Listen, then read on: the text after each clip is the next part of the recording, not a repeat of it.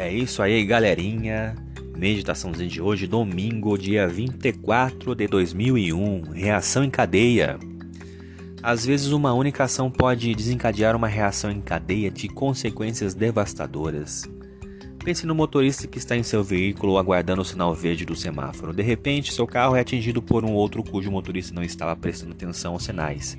Essa ação dá início a uma reação em cadeia. A ambulância é chamada, os feridos são levados para o hospital, o trabalho é prejudicado, os filhos perdem aula, as contas se acumulam e a rotina familiar sofre transtornos até todos os envolvidos no acidente se recuperarem. Em Romanos 5, Paulo explora as terríveis consequências desencadeadoras sobre a humanidade após Adão e Eva pecarem. Pelo fracasso dos nossos primeiros pais, o pecado entrou neste planeta e a morte passou a todas as pessoas. O pecado de Adão não afetou somente a ele, mas trouxe consequências catastróficas para toda a humanidade. O pecado trouxe morte, julgamento e condenação para todos. A desobediência de Adão e Eva transformou justos em pecadores, e a morte se tornou o poder dominante e tirânico da terra.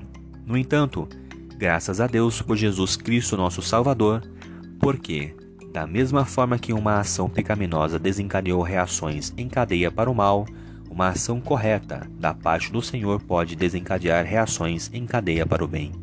Jesus obedeceu perfeitamente. Sua obediência até a morte desencadeou uma reação em cadeia de justiça. Em lugar de morte e condenação ao pecador, os méritos de Cristo garantem justificação e oportunidade de vida eterna. A herança deixada por Adão e Eva, como resultado da sua desobediência, foi uma interminável reação em cadeia de dor, sofrimento e morte. Contudo, por sua fidelidade, Cristo triunfou sobre tudo isso.